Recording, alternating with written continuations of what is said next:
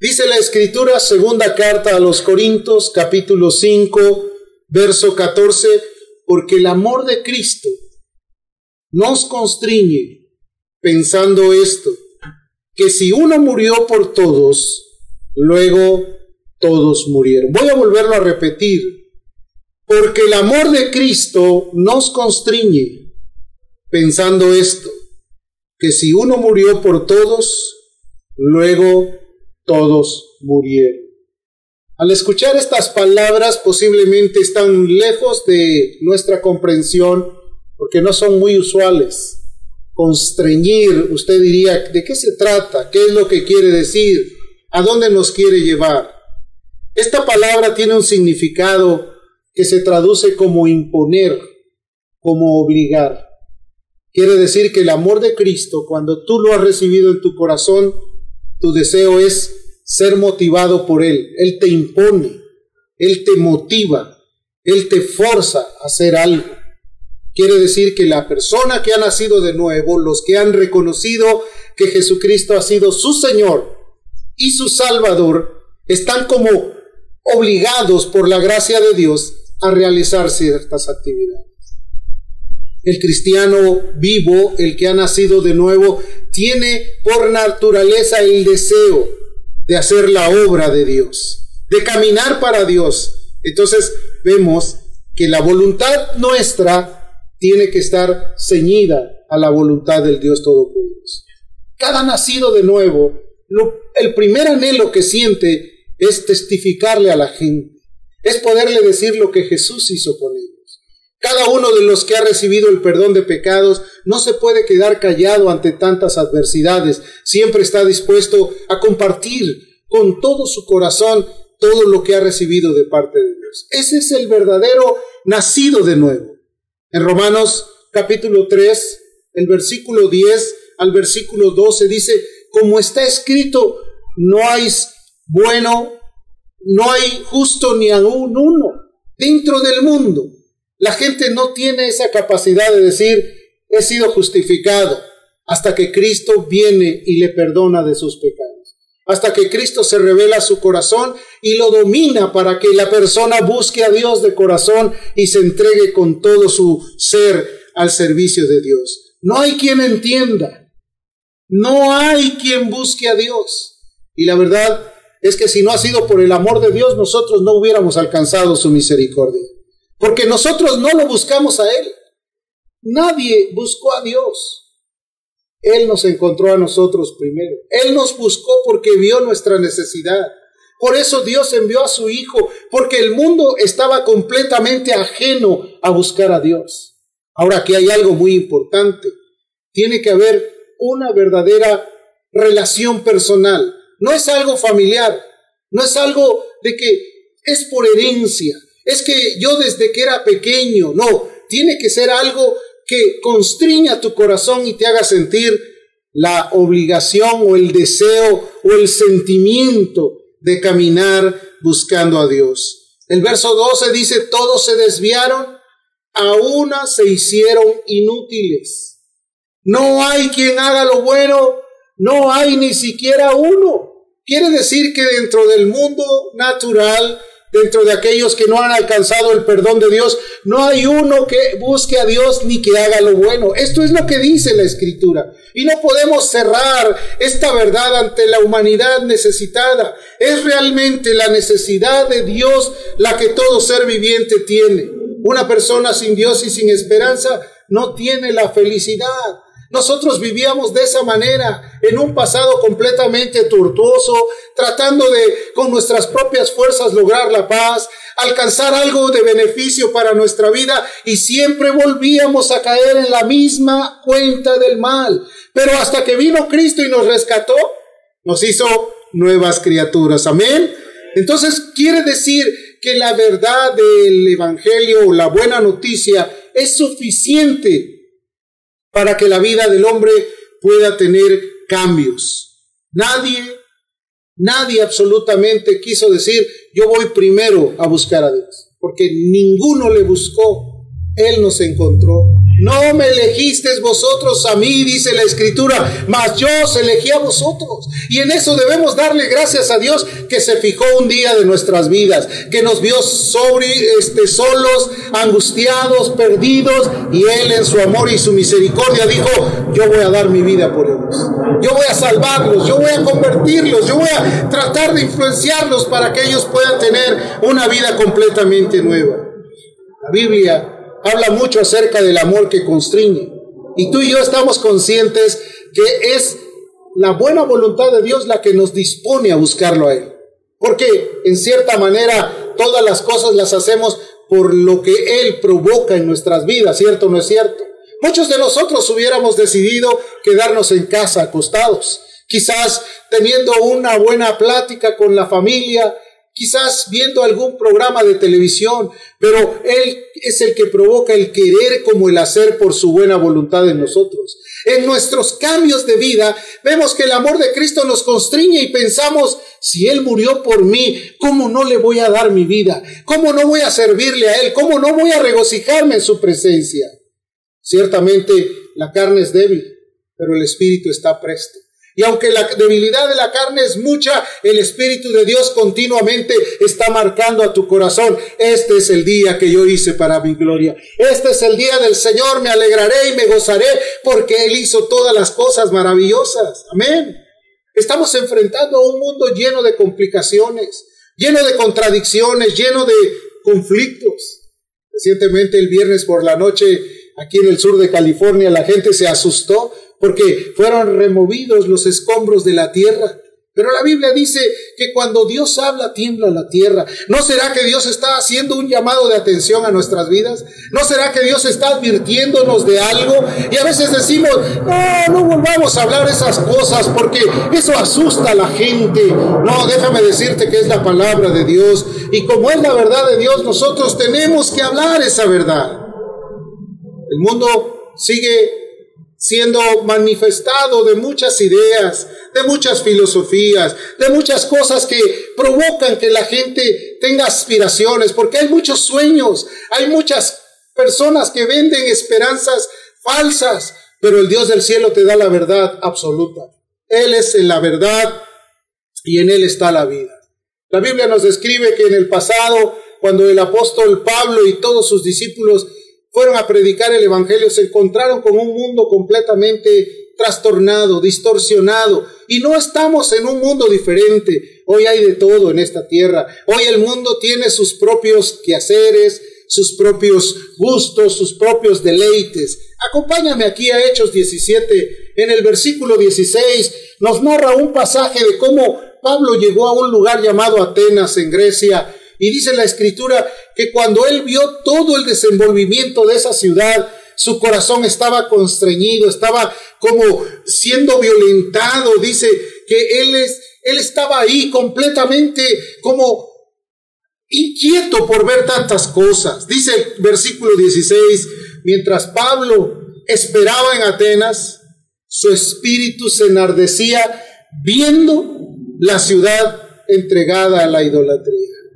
Eso es algo muy terrible. Él estaba completamente eh, violentado en su alma.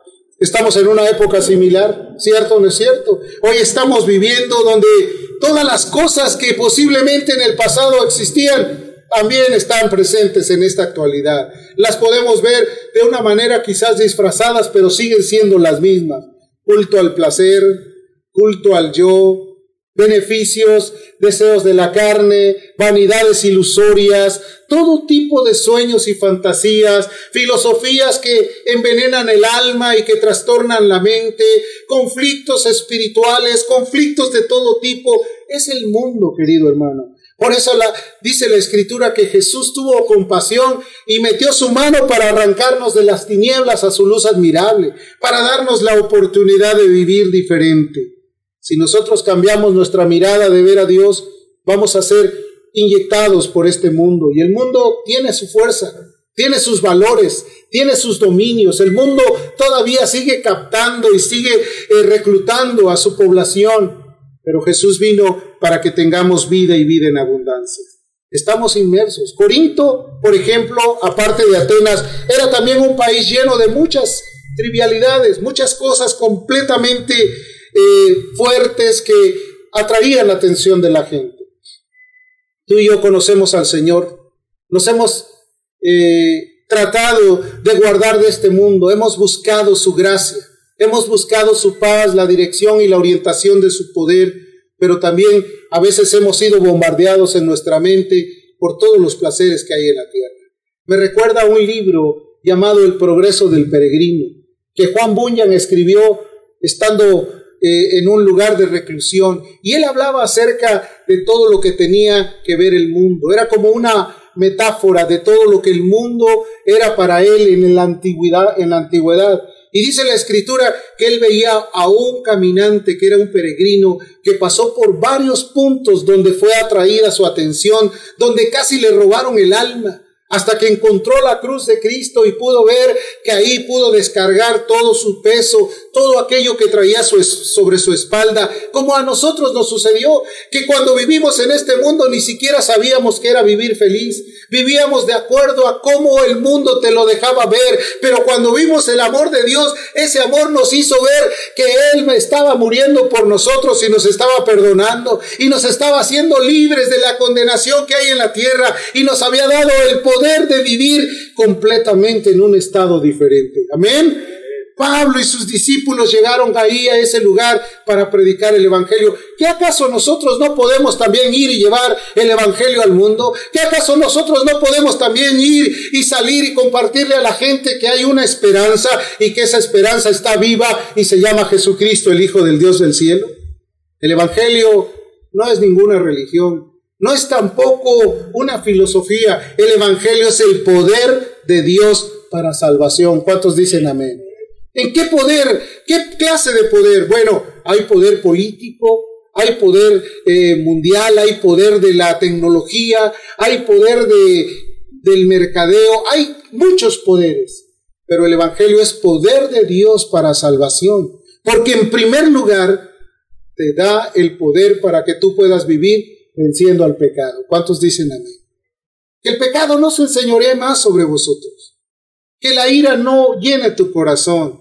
Que tu corazón se guarde limpio, puro, íntegro ante las necesidades. La hostilidad de nuestra carne es mucha. Las tentaciones son demasiadas. Pero Jesús es el que nos da el poder para que nosotros podamos vencer el pecado. Vamos a sacar tres aspectos importantes de esto que quiero hablarte, el efecto del el Evangelio y el poder que tiene de salvación.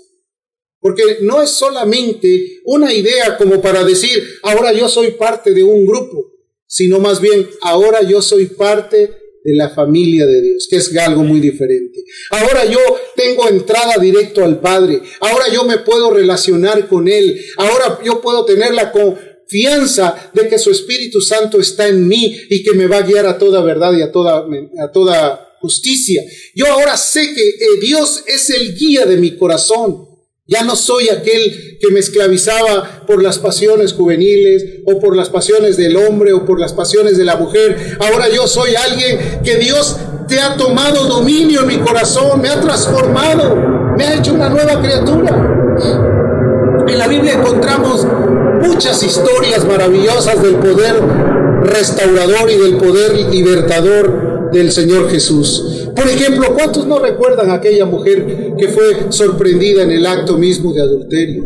La Biblia dice que para esa época los que la detuvieron eran personas conocedoras de la ley, eran gentes que sabían cuál era la ley, cuáles eran los principios para vivir en un estado de gracia. Sin embargo, había varias particularidades que no entraban en relación con lo que ellos querían tomar como justicia. En primer lugar, trajeron a la mujer sola y no trajeron al hombre con el que lo encontraron adulterando. En segundo lugar, ellos estaban hablando que la ley dice, pero ignoraban que el que estaba arrodillado en el suelo escribiendo sobre la tierra era el mismo Dios de Abraham, de Isaac y de Jacob. Ignoraban que aquel que escribió la ley estaba delante de ellos. Ellos no compaginaban, solamente su anhelo era que se cumpla la ley. Apedreemos a esta mujer. Pero cuando Jesús volteó y la vio, le dijo, volteó y dijo, el que esté libre de culpa, que arroje la primera piedra. Tú sabes, todos fueron eh, invadidos en su conciencia y empezaron a irse primero los ancianos hasta llegar los jóvenes a salir y la dejaron sola. Y luego Jesús la vio y le dijo, ¿dónde está mujer los que te condenan? Y ella le contestó, ya se han ido, no hay nadie. Jesús le dijo, ni yo te condeno, vete y no peques más. Ahora, esto le dijo no con la finalidad de pensar que es necesario hacer cualquier cosa, al fin y al cabo Él nos va a perdonar. No, Jesús estaba mostrando algo mucho mejor, estaba mostrando el poder restaurador y salvífico para la vida de esta mujer. Porque cuando le dijo, ni yo te condeno, vete y no peques más. Quiero decirte algo, ¿Te imaginas que esta mujer volvió a cometer los mismos actos después de haber sido salvada de la muerte? Era la muerte segura, iba a morir apedreada, la iban a lapidar. Ese era el consejo de la ley para ellos. Ellos querían que la ley se llevara a cabo de una manera fuerte. Sin embargo, no fue posible que la ley se cumpliera porque se estaba haciendo todo lo correcto. Bendito sea el Señor. También ¿Cuántos no pudimos saber de la mujer samaritana? ¿Usted recuerda aquella mujer que salía a mediodía en el cenit del sol a buscar su agua? Porque se encontraba completamente angustiada de saber que era una mujer pecadora que era mujer que aparte tenía relaciones extramaritales con muchos hombres y que de repente se encuentra con Jesús en el pozo de Sicar y ahí empieza un diálogo maravilloso y en ese diálogo es sorprendida en su alma y esa mujer encuentra la revelación de Cristo a su corazón. Ella piensa, hay un candidato más para mi vida. Está Jesús ahí sentado en el pozo. Dice, como que la suerte me acompaña. Hay alguien que está aquí, pero de repente ve que su vestimenta no compagina con la vida de ella. Él es judío y yo soy samaritana. Esto no lo he tenido yo como algo eh, normal, así que no puedo tener trato con él. Y empieza una relación de diálogo. Y Jesús la empieza a motivar, le empieza a hablar de cosas maravillosas, impacta su corazón y le hace sentir atractiva la palabra, porque si algo que tenemos que tener como memoria es que la palabra tiene que ser atractiva. Si nosotros no vemos atractiva la palabra, ignoramos el mandamiento de Dios. Si la palabra de Dios no viene sazonada con sal, vamos a menospreciar el mensajero también. La palabra de Dios dice que Él es el Dios Todopoderoso y nos ha llamado a ser sal de la tierra. La mujer entonces empieza a ser motivada y le dice, mujer, dame de beber. Y ella le dice, no, ¿cómo me pides a mí si yo soy samaritana y tú eres judío? Y empieza a decirle, no, mira, estas cosas no pueden ser así. Y Jesús la invita y le dice, si supieras quién es el que te pide, tú le pedirías a él. Y empieza un diálogo. Y en ese diálogo ella empieza a abrir su corazón y la palabra empieza a entrar a su vida, empieza a trastornar sus emociones, a traer una verdadera libertad en su mente y empieza a relacionar la palabra de Dios que había olvidado por causa de su vida moral. En un momento dice, Señor, dame de esa agua. Ella pudo entender el mensaje de Cristo. Y salió rápidamente a testificarle a todos los que estaban alrededor. Hemos encontrado al Mesías. Este es un profeta. Este es el Salvador. Hermano, el Evangelio trae poder para libertarnos de todos los conflictos mentales que tenemos también. Porque cuando Él ordena nuestros pensamientos, sabemos que solamente en Él podemos tener la paz y la tranquilidad, la cual nunca pudimos obtener con tal de todas las cosas que pudimos hacer. Nada nos llevó a vivir plenamente para Él.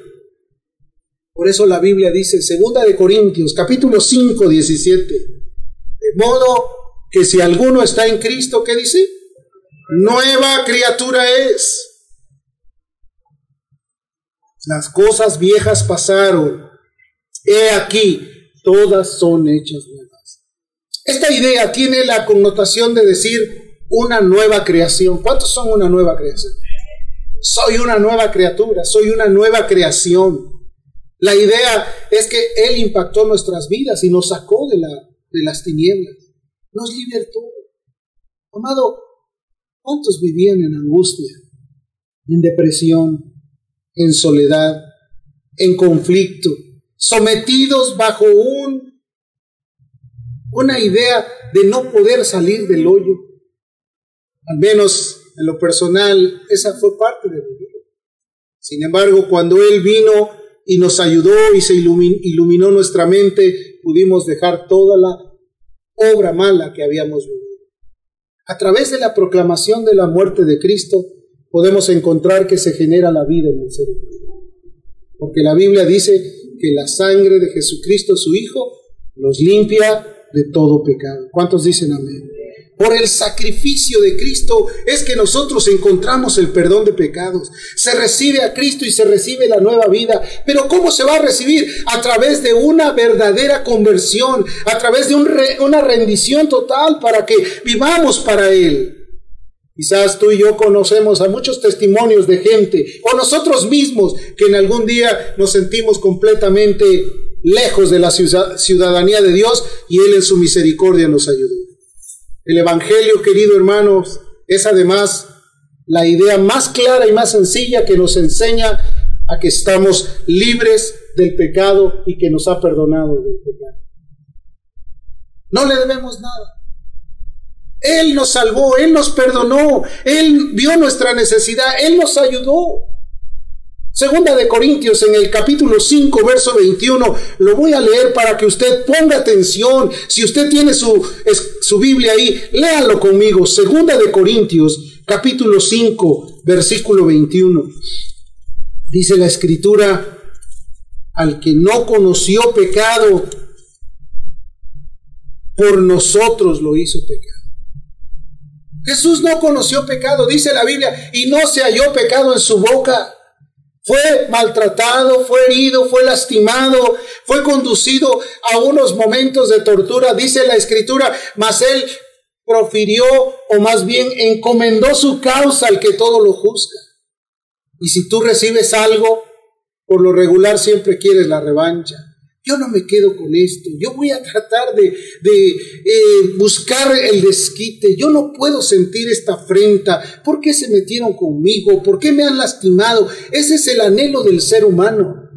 Pero la Biblia dice, al que no conoció pecado, por nosotros lo hizo pecado, para que nosotros fuésemos hechos en él. Justicia de Dios, justicia que Él perdonó, nos justificó de la condenación que teníamos. Cuando el hombre está sin Dios y sin esperanza, es reo de condenación. ¿Sabe qué significa la palabra reo? Está como destinado a ser condenado. En el pasado, cuando la gente eh, huía o, o cometía algo ilegal, dice la escritura que lo perseguía. Y todavía hay casas recompensas que buscan a la gente hasta que la encuentran.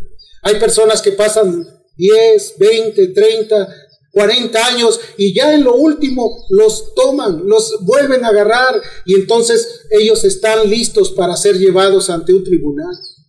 Nosotros por mucho estábamos condenados a eso, a pasar por el tribunal, en el tribunal donde íbamos a ser juzgados porque todos compareceremos ante el tribunal de Cristo. Ve conmigo lo que dice Colosenses. Es algo muy importante y, nos deja ver todo lo necesario que debemos de saber para que tú y yo podamos agradecerle a Dios de su misericordia. Capítulo 1, versículo número 13 y 14 de Colosenses. Dice el verso 13, el cual nos ha librado de las potestad de las tinieblas y trasladado al reino de su amado Hijo. ¿Cuántos dicen amén? Nos libró de las potestades de las tinieblas, querido hermano. ¿Dónde vive la persona que está sin Dios y sin esperanza? ¿En dónde se encuentra la gente que no camina con Dios o no comulga con la palabra? Es terrible. Dice además, en quien tenemos redención por su sangre, el perdón de pecados. ¿Cuántos pueden decir amén? ¿Cuántos pueden sentir la libertad? Nos trasladó de las tinieblas al reino de su amado. Imagínate qué privilegio. ¿Entiendes eso, hermano? Porque mucha gente dice, soy cristiano, pero no entiende de dónde ha sido rescatado. Hay muchos que todavía no son rescatados. Hay muchos que todavía viven en ese reino de las tinieblas. haciendo y deshaciendo, viviendo para su carne, cometiendo actos ilícitos, inmorales, tratando de pensar que nadie los ve cuando los ojos del Dios contemplan toda la tierra, cuando el Dios del cielo conoce sus vidas. Y ay, terrible, porque qué terrible es caer en las manos de un Dios vivo. Es terrible el sentirse después que está uno descubierto, porque todas las cosas creadas están desnudas a quien vamos a darle cuentas. Nadie se puede esconder de Dios. Por eso es importante que entendamos, si Él nos trasladó de esas tinieblas terribles y nos trasladó a su amado Hijo, hermano. El Evangelio es el poder de Dios que nos reconcilia con su amor. Reconciliado con Dios. Por cierto, tú sabes cuando no tienes una buena relación con alguien y que mejor evitas el verle a la cara y cuando ya está cerca de ti, mejor te das la vuelta. ¿Qué hago? Y ya cuando te encuentras cara a cara, dices, ni modo, a ver cómo paso este, esta prueba. Qué terrible es. Que cuando el hombre está en una falsa relación con Dios, que no se puede acercar a Él, que no sabe qué decirle, que no sabe cómo encomendar su vida, que no le salen las palabras porque sabe que no está en una plena comunión con Él. Es algo terrible. Pero cuando tú tienes esa comunión, el Evangelio te reconcilia con Dios. Tiene el poder de que tú te reconcilies, de que lo veas como tu amigo, como tu Señor, como el Dios Todopoderoso. Romanos 5, en el versículo 6 y 8, dice la palabra de Dios que es preciosa, porque Cristo cuando éramos débiles, a su tiempo murió por los impíos. Jesús vino por los sanos, Vino por los que estaban buenos, vino por lo necio, lo menospreciado y lo vil. Vino a rescatar lo que no era. Vino a meter su mano por aquellos que decían, ya no tengo valor, ya no sirvo para nada, estoy hecho un guiñapo, estoy perdido, estoy alejado de la ciudadanía de Dios. Jesús vino para salvar lo que se había perdido. Él no vino para condenar al hombre, sino para que el hombre fuera justificado por él. Entonces Él nos alcanzó porque cuando éramos débiles, en el sentido de la carne, a su tiempo murió por los sentidos. Ciertamente, apenas morirá alguno por un justo. Con todo, pudiera ser que alguno osara morir por el bueno. Como que lo deja así en entredicho, quizás alguno podría morir por el bueno. Mas Dios muestra su amor para con nosotros. En que siendo aún pecadores, ¿qué dice? Cristo murió por nosotros. ¿Qué quiere decir? Que el Evangelio también te reconcilia con Dios. Si tú crees en Él, si tú tienes la confianza de saber que Él murió por ti, tú puedes encontrar la vida eterna. Puedes renunciar a tus pecados este, de una forma eh, personal. Tú puedes renunciar a todo aquello que te siente, te tiene amarrado. Tú puedes renunciar a los deseos que batallan en tu mente. Tienes que renunciar a ello y tienes que abrazarte del Dios Todopoderoso para vivir plenamente a través de Él. Por la obra de la cruz, nosotros fuimos reconciliados. Si Cristo no hubiese muerto, ninguno de nosotros hubiera alcanzado el perdón.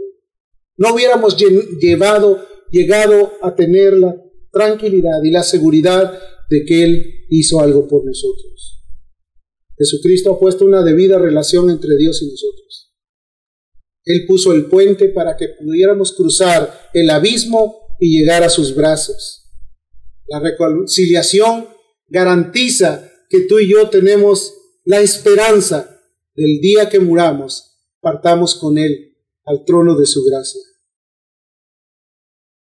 Que no vamos a perecer en el olvido, que Él nos tomará de su mano.